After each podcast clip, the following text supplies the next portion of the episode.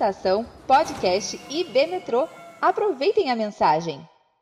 Nós vamos dar continuidade à nossa série de mensagens no Evangelho de João sobre encontros com o Filho de Deus, encontros transformadores com o Filho de Deus.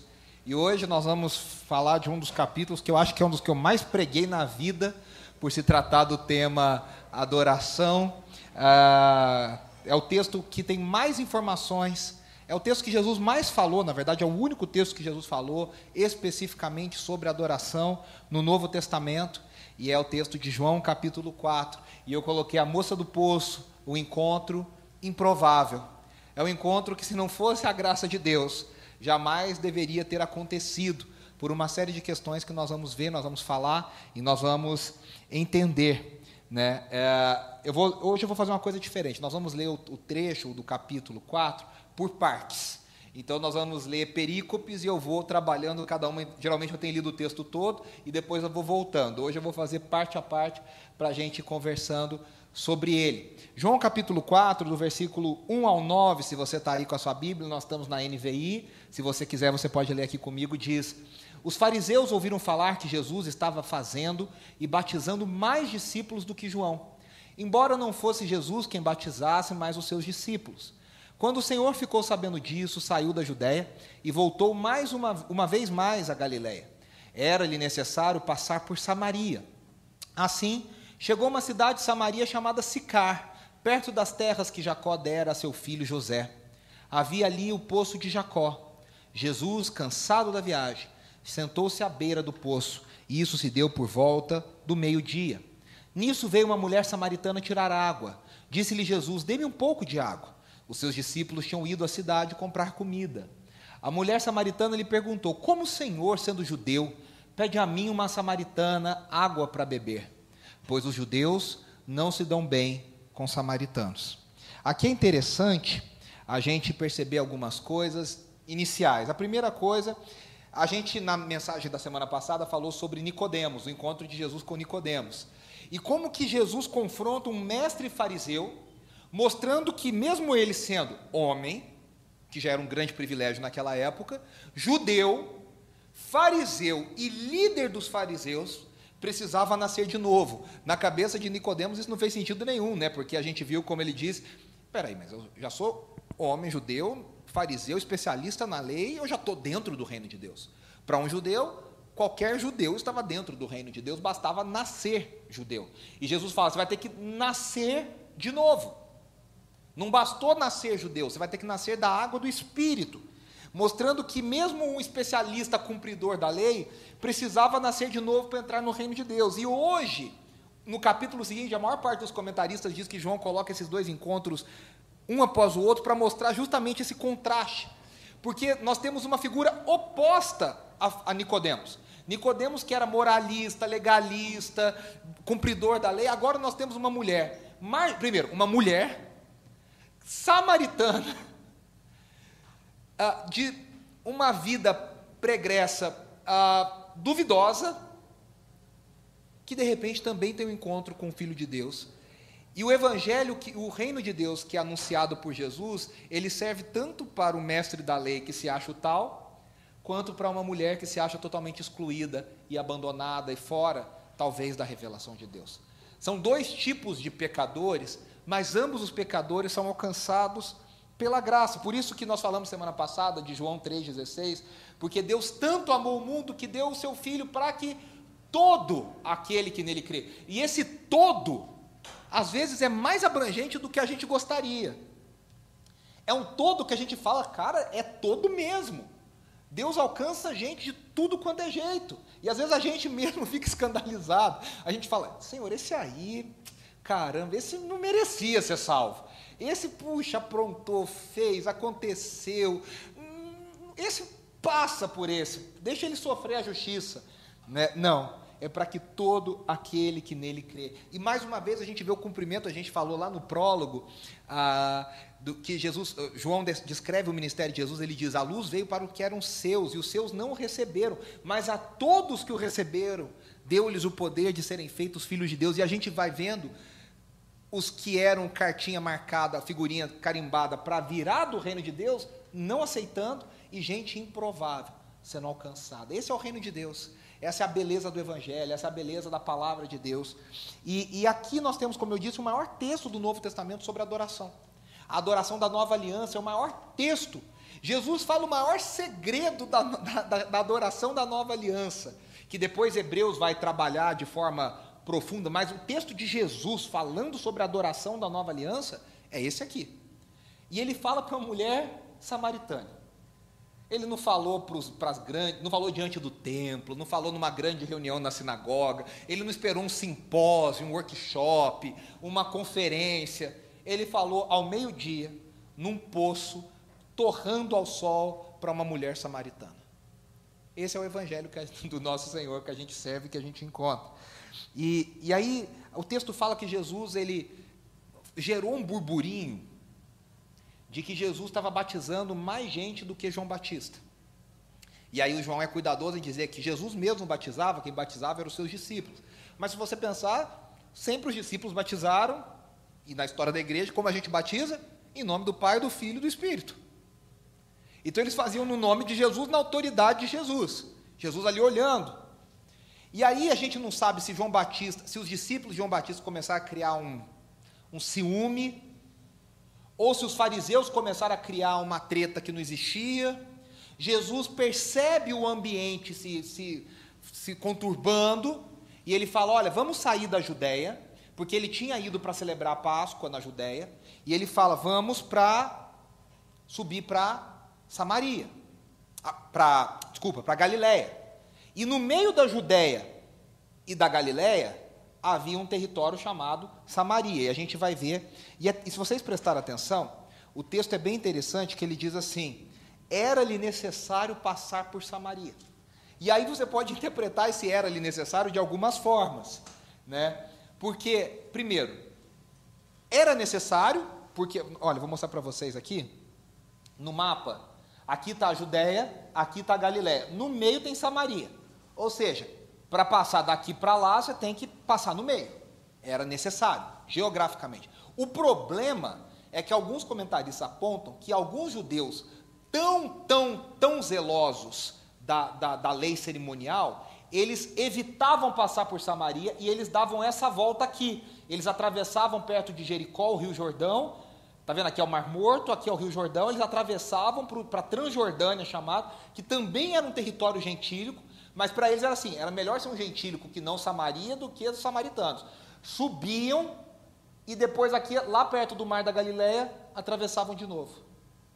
Eles preferiam dar essa volta para falar: olha, a gente é tão puro que a gente não se mistura.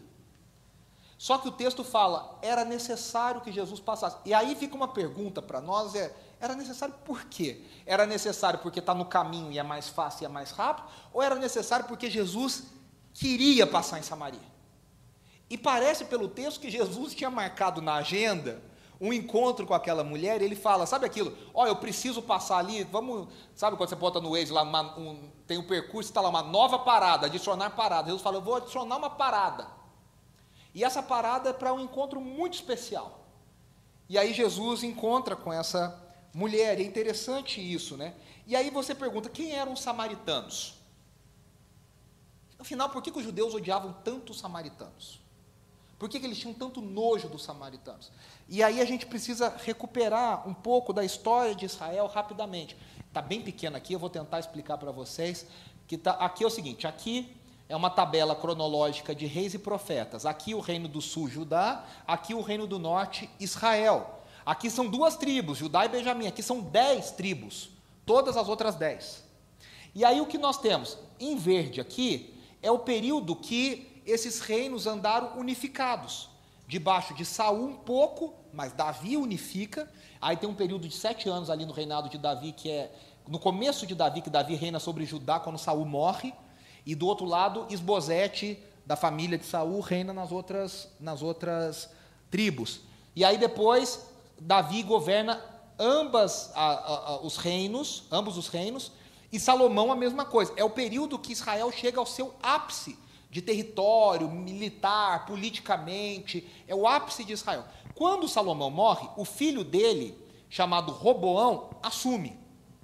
E Roboão era um cara complicado. E aí ele pega todos os conselhos que deram para ele, faz ao contrário, vocês lembram dessa história provavelmente, faz ao contrário, fala, olha, o povo está reclamando disso. Aí os anciãos falam, olha, escuta, tal, tal. Os amigos jovens falam, não, pesa mais, o povo é muito reclamão. E ele vai pressionando, pressionando, pressionando, e há uma rebelião. E aí o que acontece? Há uma nova separação.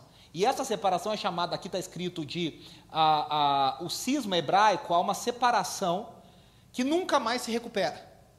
Por isso que, se você ler a Bíblia do jeito certo, tem uma hora que se chama hebreus, e aí tem uma hora que passa a chamar judeus. Aí você fala, mas por que, que era hebreus e agora chama judeus? Porque chega uma hora que a, a descendência de messiânica, a descendência de Davi, fica só do lado amarelo aqui. Do lado azul, fica o reino do norte com reis ímpios, que deveriam servir a Deus, mas que na verdade tinham um coração longe de Deus. Se fizesse uma, uma, uma soma de quantos reis aqui serviram ao Senhor e quantos não serviram ao Senhor, nas tribos de Judá dá mais ou menos metade. Nas na tribo do norte, na, do reino do norte, nas tribos, nas dez tribos do norte, nenhum serviu ao Senhor. Nenhum. E é o que acontece. A gente tem reis aqui do calibre de Acabe, assim, marido de Isabel, gente, tudo bona gente, né? Gente maravilhosa, assim. E é o que acontece. Esses reinos separados, a capital do reino do norte era Samaria. E os dois reinos sofreram castigos de Deus separados. Um, que era o reino do sul, foi levado para o exílio da Babilônia durante 70 anos. Só que a promessa era de que, porque Deus tinha uma promessa sobre Davi e sobre o Messias, que esse povo ia, mas ia voltar. E eles voltaram depois de 70 anos. Mas o reino do norte sofreu o exílio assírio, aqui está a ascensão do império assírio, e a queda de Samaria em 722 a.C. Os assírios invadem Samaria e botam umas famílias mais poderosas para fora, matam tanto, expulsam tanto, e os que ficaram, eles trazem pessoas de outros povos que eles dominavam e mistura todo mundo. E aí esse povo começa a se casar, ter filho misturado, misturado, misturado, misturado, misturado, tanto que quando o povo de Judá volta do exílio, se vocês lerem lá Esdras, Neemias, os profetas, os samaritanos oferecem ajuda. E os judeus falam: a gente não quer ajuda de vocês, porque vocês não são mais do nosso povo. Vocês se venderam, vocês se misturaram. Era, até falei isso quando eu preguei sobre as parábolas de Jesus no ano passado.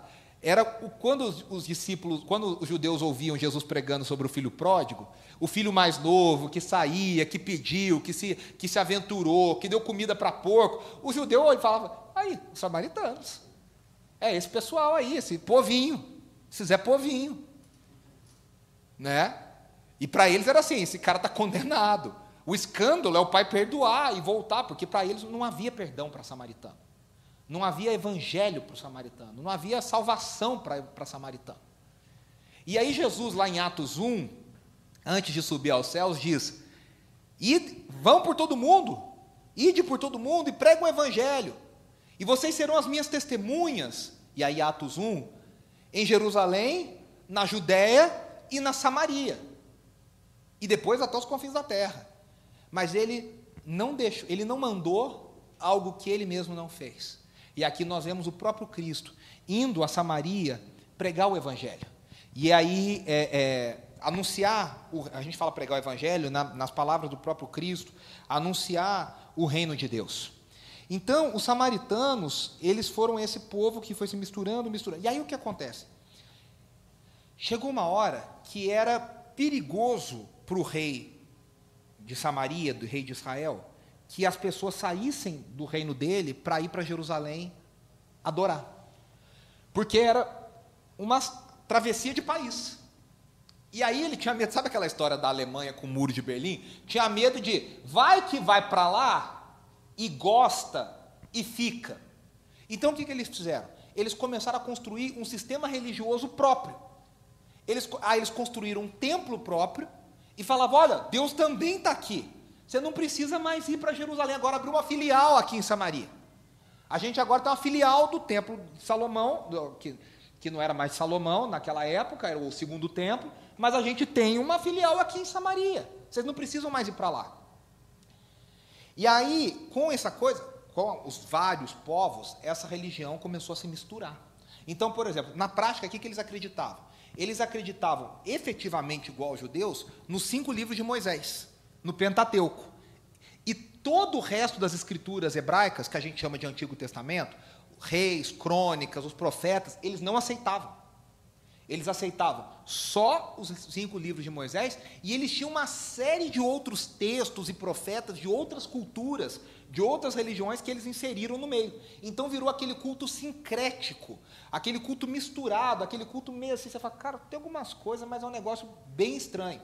E esse templo tinha sido erguido, você sabe, do texto, no Monte Gerizim, que era o lugar onde eles diziam que Abraão tinha sacrificado Isaac. Eles falavam um monte de coisa para combater a ideia de que a, a, o, o povo precisava ir para Jerusalém. Então, eles e eles também aguardavam uma figura messiânica. E aí o texto menciona que Jesus chega em Sicar, em Samaria. E não há um registro anterior desse nome, mas fala que foi o território que Jacó deu a José. Lembre que Jacó morreu no Egito. E aí ele abençoa os seus filhos e ele, ele dá já as, as, as coordenadas de como as coisas deveriam ficar. E ele dá uma terra para José. José também não toma posse dessa terra. José também morre no Egito. E se você se lembra, quando o povo sai do Egito com Moisés, eles levam junto os ossos de José. E os ossos de José foram enterrados nesse lugar aonde Jesus está se encontrando com essa mulher samaritana, que aqui se chama Sicar. E aí tem várias, vários debates, onde seria, onde não seria. O fato é que esse texto tem uma, uma coisa muito interessante. Eu não sei se vocês prestaram atenção, mas esse texto está falando tal, tal, e aí tem uma coisa muito interessante. Jesus, o, o Gabriel falou que o maior sacrifício de Jesus foi se tornar humano, foi descer ao nosso nível, né? O texto fala cansado da viagem. João, a gente tem falado, pinta Jesus como o Filho de Deus, o cosmológico Filho de Deus, o Logos, o Verbo, aquele que estava desde o início, a figura, a águia, aquele que está sobre todas as coisas, a luz do mundo, o que estava no princípio com Deus. E de repente, esse João coloca esse detalhe no texto: Jesus estava viajando e se cansou, porque era meio-dia, o sol estava brabo Seria um detalhe que passaria desapercebido, mas para nós fala muito, porque esse Messias, essa figura, era exatamente como nós, totalmente humano. E aí, aqui tem uma foto do, do poço de Jacó. Hoje tem uma igreja é, ortodoxa construída em cima, lá em Israel, aliás, todos os lugares são assim. Ah, e essas igrejas geralmente são estranhas, sei lá, eu, eu fui em 2009, não me senti muito bem nesses lugares. Mas ela tem uma igreja construída em cima, assim, e aí eles dizem que esse era o lugar do poço de Jacó, onde Jesus se encontrou com essa mulher. E é interessante que eu, eu pus aqui, né? O Cristo que para de cansaço ao meio-dia. O Messias que cansou ao meio-dia. Só que ele encontra uma mulher samaritana que vai ao poço também ao meio-dia. E aqui tem um outro estranhamento. Por que, que essa mulher vai buscar água que era pesada? Pensa um, um balde de água. O quanto pesaria na cabeça, no ombro, a gente tem que carregar um galão, colocar no. no, no, no, no o nome disso, do, no filtro, né, ali no. Esqueci o nome. Enfim, vocês entenderam. A gente já fica cansado só de ter que levantar do chão para virar o galão. Imagina essa mulher levando a água. E ela vai no horário que o sol está pior. As mulheres iam em grupo, porque elas se ajudavam, e elas iam ou muito cedo ou no entardecer, porque o sol não iria castigá-las. Essa mulher vai sozinha, e ali ela está marcando uma posição. Eu não quero companhia, e ou ela não queria companhia, ou as companhias não queriam ela. Das duas, uma. Não sobrou, não sobrou opção. E ela vai meio-dia para evitar a humilhação, para evitar o problema. Né? E aí Jesus sabia que aquela mulher ia ao meio-dia, e ele sabia que iria encontrá-la naquele lugar. Então, havia tantas barreiras para que ocorresse essa conversa, e de repente há um diálogo. E um diálogo muito sincero e muito honesto entre Jesus e essa mulher. O Charles Swindoll, comentando esse texto, escreve: Jesus recorre à bondade. Ele fala: Você pode me dar um pouco de água? Para começar, para quebrar o gelo. E a mulher responde de um jeito totalmente defensivo. Ela se arma toda. Né? Por que, que ela fala isso? Como é que o senhor, sendo um homem judeu, fala comigo, uma mulher samaritana? Ela se surpreende. Por quê? De novo, os judeus consideravam os samaritanos impuros. E aqui tem uma frase na nossa Bíblia que diz assim: não se dão bem. Os judeus não se dão com os samaritanos. E a melhor tradução não é que não se dão. A melhor tradução, para você entender o nível de bloqueio que esse povo tinha. A melhor tradução é: não utilizam os utensílios que esse povo utilizava. O que, que ela está falando? Como é que o senhor pede água se o senhor não tem balde? E eu sou uma mulher samaritana e o senhor vai ter que beber no meu balde, e aí o senhor vai ficar impuro, porque eu sou impura a seus olhos. O que ela está falando é isso. Por que, que você está fazendo isso se eu, se eu vou te contaminar? Só que ela está ali com uma dose de sarcasmo. Né? Se eu estou tão ruim assim, por que, que você está me pedindo essa água? Por que, que você está falando isso para mim? Né? Como é, por que, que você está querendo beber do meu balde? E a última barreira é que aquela mulher era uma mulher. E um homem naquela cultura não deveria falar com uma mulher que não a dele em público. Um homem não falava, não se dirigia a mulheres em público. A gente está vendo essa coisa tristíssima no Afeganistão. E, e, e, vários movimentos humanitários estão ligados porque as mulheres já estão sofrendo sérias repressões. Mostraram lá jornalista da CNN que num dia estava com uma roupa, na outra está com quase que coberta inteira, porque o regime talibã é um regime extremista que vai tratar as mulheres com as regras mais. Eu, eu, falei semana passada, existe um livro chamado A Cidade do Sol, escrito pelo mesmo autor, Calef Hossein, acho que é o nome dele, o mesmo autor do Caçador de Pipas. E ele conta da situação, é um livro tristíssimo, muito bonito. Ele é afegão e ele conta a situação das mulheres no Afeganistão. Eu li alguns anos atrás, é muito impactante. É uma situação terrível. Esse é o tipo de pensamento. Então essa mulher está falando: você quer causar problema para mim e para você? Por que, que você está fazendo isso? Por que, que você está falando comigo? E aí nós vamos ver o que, que Jesus responde para ela. E Jesus responde para ela a partir do versículo 10. Se você conhecesse o dom de Deus e quem está lhe pedindo água, você lhe teria pedido e ele teria lhe dado água viva. Disse a mulher: O senhor não tem nem com que tirar água, e o poço é fundo.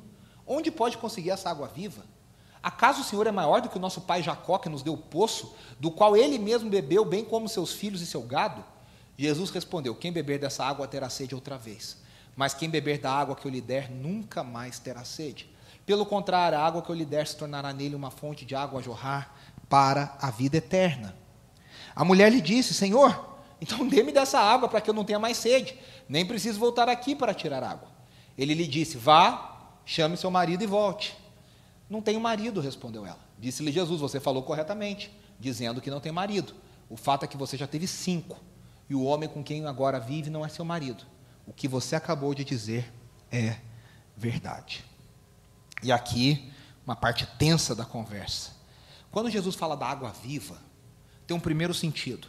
Ele está falando de água corrente, água que não é empoçada, que não é guardada. Então, num deserto, onde a água é a coisa mais importante, há uma diferença de qualidade da água que flui numa fonte e de uma água que está ali dentro de um poço, que fica com aquele gosto de poço.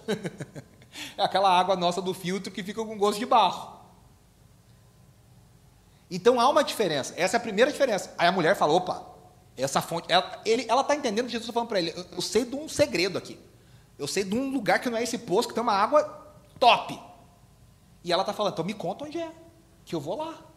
Né? Só que tem um segundo sentido que Jesus está inserindo, que é um sentido escatológico. Porque todos os profetas, quando falam da vinda do reino de Deus e da descida do Espírito, eles falam que águas fluirão de Jerusalém. Se você lembrar do salmo, diz: há um rio que flui do trono de Deus. Há uma água que sai do trono da graça. E os profetas falam, Zacarias 14, 8 fala: águas correntes vão fluir de Jerusalém quando o Senhor vier a Jerusalém. Então ele também traz um sentido escatológico. E aí o Charles Swindoll fala que agora Jesus recorre à curiosidade da mulher. E aqui é quase que um sinônimo, um pleonasmo, falar que a mulher é curiosa. Brincadeira. É... eu não posso falar nada, eu sou mais curioso que tudo.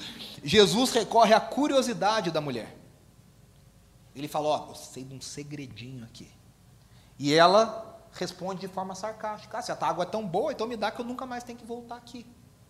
Você vê que é uma mulher ali na defensiva total. E aí ele fala: essa água da vida resolve a sede de uma vez por todas. E aí a gente percebe que ele não está falando da água. Ele está falando de uma outra água da vida. Ele está falando da sede, do, do, anseio mais profundo que todos nós temos. E aí eu coloquei essa pergunta aqui, né? Qual que é a nossa sede? Tinha uma propaganda antigamente, eu não lembro se era do Sprite, era uma dessas coisas que fala assim: qual é a sua sede? Qual é a sua sede? Qual é o anseio mais profundo que nós temos? Alguns são, alguns têm um anseio de aceitação, alguns têm um anseio de sucesso pessoal, alguns têm um anseio de, sei lá, ter uma família numerosa. Qual é o seu anseio mais profundo? Qual é o seu desejo mais profundo? O que, que satisfaz a sua vida? O que, que você vive para? O James Smith vai dizer que isso é o reino de cada um de nós. Qual é o reino de cada um de nós? Qual é a visão de eu quero morrer bem, mas para eu morrer bem eu tenho que chegar, ter isso na minha vida? Cada um de nós responde essa pergunta de um jeito. Há uma sede dentro de nós. Há um, há um buraco dentro de nós. Há um vazio dentro de nós. Que a gente busca preencher com outras coisas. E na prática é algo que só pode ser preenchido pelo amor de Deus e pela graça de Deus, porque esse vazio é aquele vazio sentido no Éden, é aquele vazio da separação, é aquele vazio de que o, o, C.S. Lewis diz uma frase lindíssima, eu não vou citar exatamente como ele diz, mas ele diz: eu, eu, eu, eu creio em Deus porque eu tenho desejos que não são desse mundo, eu tenho em mim uma fome que não é desse mundo, eu tenho algo aqui que, que nada nesse mundo satisfaz. Eu fui para a filosofia, eu fui para ou vamos pensar, não C.S. Lewis, mas Agostinho, eu fui para a retórica tal, eu fui para a religião tal, eu fui buscar tal, e nada me satisfaz. Agostinho, ah, não, eu sempre falo, não da grande família, o de ele, ele tem um anseio e a história dele é muito triste, porque ele vai buscando, buscando, buscando, e, e, tenta, tenta nas orgias, e tenta na bebedeira, e depois tenta na retórica. Ele, não, agora eu vou me abster de tudo, e vai para outro caminho bem mais sério, mais, mais recluso.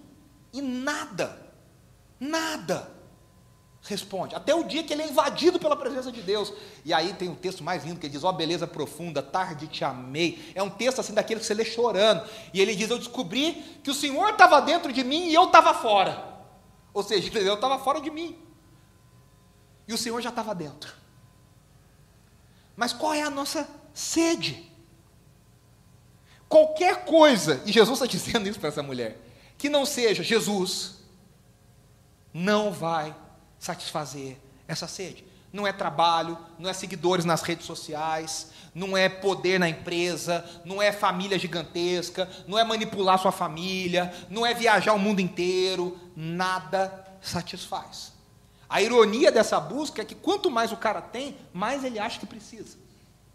Você nunca viu um rico falar, não, já tenho o suficiente. Porque o cara, para ficar rico nesse nível, não vive. Ele só foca nisso, só vive naquilo, só pensa naquilo. O cara que quer conhecimento, já viu alguém falando, não, já sei muito, já vou parar. Não, não para. Quando ele é, é, é diploma atrás de diploma de diploma, que ele quer esfregar na cara dos outros diploma. E não acha nunca. Pelo contrário, esses caras geralmente terminam acreditando em nada. Você conversa com gente muito inteligente, a pessoa está meio maluca. E ela, no fim, não acredita. Quantos gênios suicidam? Se mal, porque o cara fala, quer saber? Não tem nada, acabou. Essa busca, essa sede, qual é a... E aí parece que essa conversa é uma conversa meio sem pé nem cabeça, que parece que Jesus está falando da água da vida, e de repente ele fala, está falando de marido. Aí você fala, mas que conversa estranha. Eu estou falando um negócio, a pessoa responde outro. Mas não é, Jesus está dando continuidade. Ele está falando sobre a, a, o anseio profundo da nossa vida. Só que a mulher não está entendendo. Ele está falando coisas espirituais, ela está respondendo coisas naturais. Aí o que, que Jesus faz? Com toda a delicadeza, ele vai lá e toca no anseio dessa mulher. Ele fala: Vou te mostrar que tipo de sede eu estou falando. Cadê teu marido? E aí a mulher, de uma forma sincera, desarmada, ela confessa. Primeiro ela fala uma meia-verdade, né? Ela começa numa meia-verdade. Não tenho marido. Ela acha que isso vai resolver. Aí Jesus fala: Você falou bem, só que você esqueceu uma coisa, você já teve cinco. A gente não sabe se os cinco morreram, se os cinco abandonaram ela, não se sabe o que aconteceu. Aí seria um caso de família com a Cristina Rocha, Ratinho, um outro, outro, outro programa. Mas ele fala: o que você tem agora não é seu marido. E aí Jesus está falando para ela: você busca aprovação nesse tipo de relacionamento. Você precisa de que um homem te afirme. Você precisa ser amada por alguém. E quantos de nós né, precisamos dessa aprovação dos outros? Quantos de nós temos, buscamos o, o reconhecimento do chefe, do pai, do marido, da esposa, da mãe? Porque a gente tem esse, esse buraco dentro de nós. E aí Jesus fala para ela: é disso que eu estou falando. Se você beber do que eu estou falando para você, esse sentimento desaparece. Você não vai ser mais movida por isso. Você vai ser livre.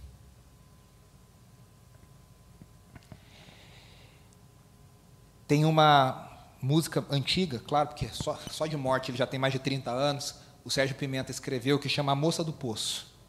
Tanta água já puxou meu braço. E ela fala assim: Tantas vezes eu já me esqueci. Tantas vezes eu já senti cansaço.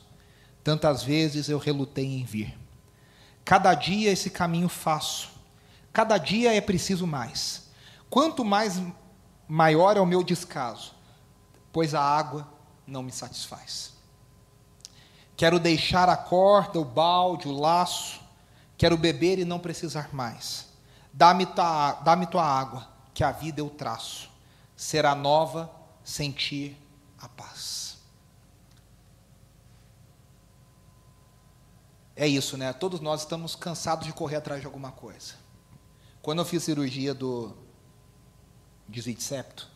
Todo mundo falava, ah, vai ser uma maravilha esse desvio de septo, porque você vai puxar, você vai falar, ah, eu nunca respirei na vida antes. E eu acho que quando a gente se liberta dessa sede que a gente carrega, é um sentimento muito assim, saiu aquele peso, saiu aquele fardo, a necessidade de aprovação, a necessidade de carinho, a necessidade de amor dos outros, a necessidade de poder, a necessidade de prazer, a gente se liberta. E aí Jesus continua. Na verdade, a mulher fica chocada. E ela fala para ele: Senhor, vejo que é profeta. Aqui alguns tentam dizer que ela fala como se fosse Deuteronômio 18, que ela diz: Eu vejo que o Senhor é o profeta. Mas é meio forçado. Ela fala: Eu vejo que o Senhor é um profeta. Alguém inspirado por Deus. Não o Messias. Nossos antepassados adoraram nesse monte. Mas vocês, judeus, Dizem que Jerusalém é o lugar onde se deve adorar. Jesus declarou: Crê em mim, mulher. Está próxima a hora em que vocês não adorarão o Pai nem neste monte, nem em Jerusalém. Vocês, samaritanos, adoram o que não conhecem.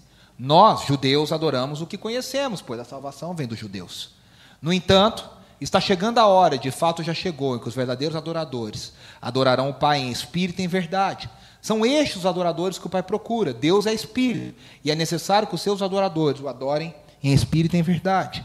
Disse a mulher: Eu sei que o Messias, chamado Cristo, está para vir. Quando ele vier, explicará tudo para nós. Então Jesus declarou: Eu sou o Messias. Eu que estou falando com você. Naquele momento, seus discípulos voltaram e ficaram surpresos ao encontrá-lo conversando com uma mulher. Mas ninguém perguntou o que queres saber ou por que está conversando com ela. Então, deixando o seu cântaro, a mulher voltou à cidade e disse ao povo: Venham ver um homem que me disse tudo o que tenho feito. Será que ele não é o Cristo? Então saíram da cidade e foram para onde ele estava. É interessante, porque a impressão que dá no texto é que ela fala: Senhor, eu vejo que o senhor é um profeta. Vamos ver se o senhor é um profeta dos bons. E aí ela vai lá no grande quebra-cabeça teológico que todo mundo, não, ninguém resolveu. Ela fala, vamos ver se o senhor é. Qual é a resposta? A resposta é boa. Ela fala, vamos falar daquele probleminha que a gente tem, que é o seguinte: afinal, qual é o lugar certo de adorar? Onde os meus antepassados falam no Monte Gerizim aqui, ou lá em Jerusalém, onde os judeus têm o templo? Onde Deus está? Aonde Deus está? E para Jesus é interessante, porque Jesus começa dizendo: Olha, se fosse até agora, nós judeus adoramos o que conhecemos. O que ele está querendo dizer não é que todo judeu vai ser salvo. Ele acabou de dizer para Nicodemos que não basta ser judeu para ser salvo. O que Jesus está dizendo é que a revelação de Deus correta, salvífica, passa pela pelo povo judeu, tanto que ele, o Messias, a própria palavra, nasceu judeu. Deus se revelou a Abraão, e Abraão deu origem ao povo judeu, ao povo hebreu e depois aos judeus. Então Jesus está falando isso. Vocês samaritanos adoram o que não conhecem. Só que Jesus está muito livre, leve e solto para dizer o seguinte: esse templo agora e o de vocês, pouco importa. Porque na verdade Deus não habita mais nesse templo. Ele fala: eu vou destruir esse templo e vou reconstruí-lo em três dias. E aquilo é uma blasfêmia terrível. E Jesus está falando: agora vem a hora, e a hora já chegou, que o local físico não importa mais. Agora, adorar a Deus não é mais onde, mas agora é uma questão de como. Até aqui foi onde. Você adora a Deus onde Deus está. Você vai até onde a presença de Deus. Você... Por isso que Jacó, quando Jacó deita e sonha, ele acorda e ele sonha com a escada dos anjos subindo e descendo. E ali foi o padre Marcelo compôs, tem anjos voando nesse. Brincadeira. É, é, mas é, é, é nesse. É, ele vê os anjos subindo e descendo. E ele acorda e ele diz o quê? Eu não sabia que Deus estava aqui. E aí o que ele faz? Ele erige um altar. O povo ia até o tabernáculo onde a presença de Deus estava na arca. O povo ia até o templo onde a presença de Deus estava na arca. Adorar era onde? Por isso que o salmo diz: Alegrei-me quando me disseram, vamos à casa do Senhor, porque a casa do Senhor era o lugar da presença de Deus. Só que Jesus está dizendo: a casa de Deus está mudando. Não é mais o templo. E agora não é mais onde, é como. É como. E aí a mulher já não está entendendo mais nada, né? E Jesus ainda vai complicar a coisa. Ele vai complicar. Então ele fala: nem nesse monte, nem em Jerusalém. Aí ele fala: nós adoramos o que conhecemos. E aqui Jesus ensina para nós que a adoração anda de mão dadas com a revelação. Não existe adoração sem conhecimento de Deus. Quanto mais você conhece, mais você adora. Quanto menos você conhece, mais distorcidamente você adora. Adoração anda de mãos dadas com a revelação do conhecimento de Deus. Porque o conhecimento de Deus não é algo que a gente adquire. O conhecimento de Deus é algo que nos é dado. Você não tem uma biblioteca que você fala, eu vou lá buscar, fuçar sobre Deus. Tudo que a gente sabe sobre Deus, Deus quis que a gente soubesse, Deus revelou sobre si. É um conhecimento dado a nós. Por isso que é tão necessário nós conhecermos a Deus. Por isso que Paulo fala: Eu oro para que os olhos do coração de vocês sejam abertos e vocês recebam conhecimento de Deus. A minha oração é que vocês conheçam a Deus. Tem aquela música bonita do Ademar, né, que foi feita baseada no texto de Jó, que diz: Antes eu te conhecia de ouvir falar, mas agora de contigo andar. Uma coisa é um conhecimento teórico, uma coisa é um conhecimento distorcido, outra coisa é conhecer de andar junto, de estar junto, de viver junto. E, e aí nós temos uma questão aqui que Jesus bate muito firme, que é a questão do tradicionalismo. Tanto o templo em Jerusalém quanto o templo dos samaritanos são amarras do tradicionalismo. E aí, não, Jesus não joga fora tudo, ele diz: olha, nós adoramos o que conhecemos. Ele está ressaltando a, a tradição. E aí tem uma frase que eu gosto muito, que eu sempre falo, que é: a tradição é a fé viva dos mortos. O, o Chesterton diz: essa coisa chata de que os mortos não têm voz, só os vivos podem falar. Não, a tradição dá voz àqueles que já foram. mas o legado permanece. O tradicionalismo é a fé morta dos vivos. É gente que está viva, mas está presa num, nos rituais, numas coisas vazias e mortas. E Jesus está falando sobre algo novo. E aí ele fala: está chegando a hora. E de fato já chegou. Por que, que a hora está chegando e já chegou? Quem tem toque fica desesperado com essa frase, né? Mas já ou já ou não já? Como é que está o negócio? E Jesus está falando: eu estou apontando para a cruz e para a ressurreição, onde tudo isso vai ser realmente a hora, aquela hora marcada, o momento marcado. E João, todo o seu evangelho fala da hora, a hora é a hora da cruz. Mas Jesus está falando: eu já estou aqui, eu já estou anunciando o reino. Então a hora vem, mas a hora já chegou. E aí ele fala algo maravilhoso, né? Ele diz que os verdadeiros adoradores adorarão ao Pai em espírito e em verdade. E aí ele fala, primeiro, Deus é espírito. E o que, que interessa que Deus é espírito? O que, que significa que Deus é espírito? Deus é invisível, Deus é divino e não humano, Deus é o doador da vida, o espírito era tudo isso.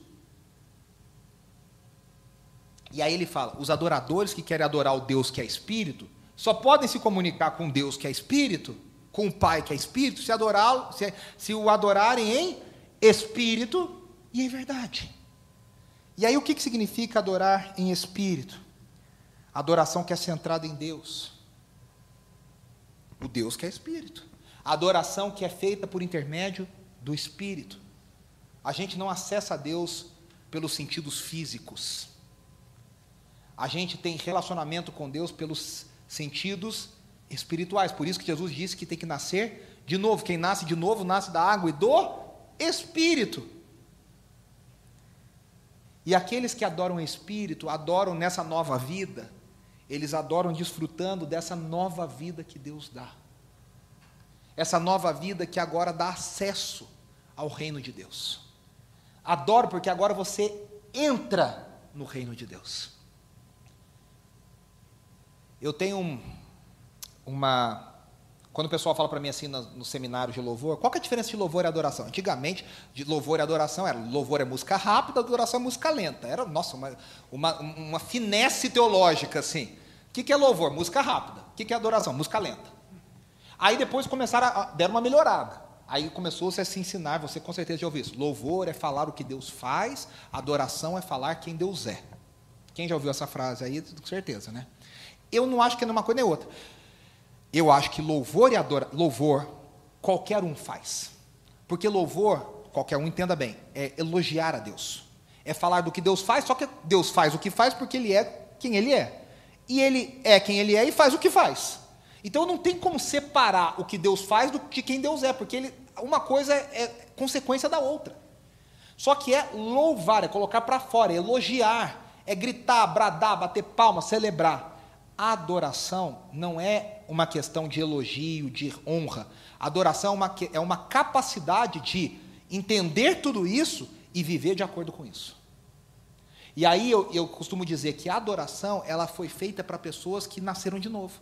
Porque só o nascido de novo, que faz parte do reino de Deus, entende o que realmente é viver para isso. Quem, porque louvar a Deus, ah, Deus é bacana, mas isso não muda a minha vida. Agora, o adorador é aquele que nasceu de novo e vive no reino. Quando ele contempla Deus, ele tem a revelação de quem Deus é, aquilo causa um impacto em como ele vive. Então, quanto mais eu entendo quem Deus é, mais aquilo transforma quem eu sou. E aí eu respondo a isso. E isso é só um nascido de novo. E aí Jesus diz que além de adorar em espírito, nós devemos adorá-lo em verdade. E aí, verdade fala algumas coisas. Adoração em verdade fala da adoração que é centrada na palavra, no verbo, no logos. Não existe verdade à parte da palavra de Deus. Não existe adoração à parte da palavra. Não, recebi uma revelação especial. gente, não achem que não existe gente maluca, existe muita. Ah, mas isso não está na Bíblia. Não, é que eu recebi uma revelação especial, nova, fresca. E no mundo que a gente vive, e João já falava isso há tantos milênios atrás, Queridos, o anticristo está por aí. A apostasia está por aí. A gente precisa se firmar na palavra. ser conduzido pela palavra, adorar pela palavra. Só que a verdade para nós não é simplesmente a palavra, porque a palavra se tornou carne. O Verbo virou gente, tabernaculou no meio de nós. Ou seja, aquele lugar onde eu ia para adorar, aonde eu entrava para dar meu sacrifício, onde o sacerdote entrava, agora virou gente. E se eu entrava para adorar a Deus pelo tabernáculo, agora eu entro para adorar a Deus pelo Filho que é a verdade. Ele diz: Eu sou o caminho, a verdade e a vida.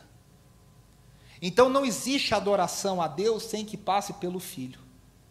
Por isso que Hebreus 4 diz: Nós entramos pelo novo e vivo caminho, pelo sangue de Jesus, o sangue da nova aliança. Nós entramos na verdadeira casa de Deus. A casa de Deus não é isso aqui. Graças a Deus, isso aqui é um hotel que a gente nem tem a tentação de achar que isso aqui é um lugar consagrado, que é. Quantas vezes, né, a gente, o Marcelo estava conversando comigo na, na, aula esses dias, né, a gente é criado numa mentalidade, numa cabeça que não, tem que ir na casa de Deus, a igreja é a casa de Deus, então o seu templo local lá é a casa de Deus. Aí você não falta no culto, você falta no culto, você fala, nossa, o diabo não quer que eu vá na casa de Deus. Né, a gente acha é, que, é, tinha um hino antigo que dizia assim, quando eu cheguei aqui, o meu Senhor já estava. Então, a casa, Deus mora na casa. Então, Deus está ali. Eu tenho que ir lá para adorar.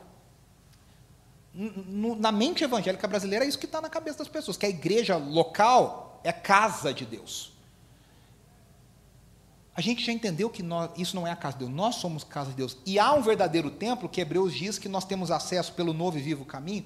Então, quando nós estamos aqui, simultaneamente pelo Espírito Santo de Deus, nós estamos entrando no, verdadeiro tabernáculo, no verdadeiro templo, na verdadeira casa de Deus, adorando em verdade. E a última coisa eu quero chamar os meninos aqui, a última característica da verdade é que nós adoramos autenticamente. Diante de Deus não tem máscaras. Diante de, ah, quer dizer, aqui tem porque a gente precisa ainda. Não foi uma frase feliz. É, mas diante de Deus a gente adora como a gente é, desnudados. A gente não esconde, a gente não precisa. Diante de Deus a gente tem que ser sincero. Adorá-lo com intensidade, adorá-lo com, com, com verdade, com intenção, com coração, com tudo que a gente tem. E esse é o grande desafio da nossa vida adorá-lo em espírito e em verdade. E esse encontro improvável com essa mulher samaritana nos ensina isso. A única coisa que resolve a nossa sede. E eu não sei qual é a sua sede, só você sabe. Eu estou aqui perguntando para Deus qual é a minha.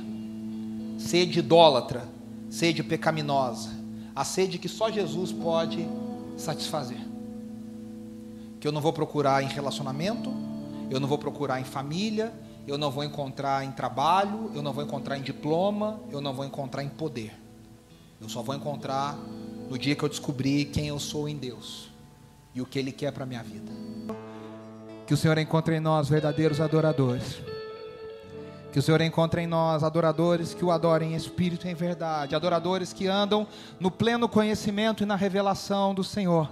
Que a graça do Senhor venha sobre a sua vida, que a bênção do Pai, do Filho e do Espírito Santo venham sobre a sua casa, sobre a sua família, nos dando graça de conhecê-lo cada vez mais, que os olhos do nosso coração sejam abertos, que os olhos do nosso coração sejam abertos no pleno conhecimento de Deus, através do Filho, no poder do Espírito. Que o poder de Jesus esteja em nós e flua através de nós. Que as águas da vida, a fonte de água viva, flua do nosso coração para atingir a cada um que convive conosco. Que as consolações do Espírito nos levem, nos guiem, estejam sobre nós nos dias difíceis, a cada momento, no nome de Jesus. Amém, amém e amém.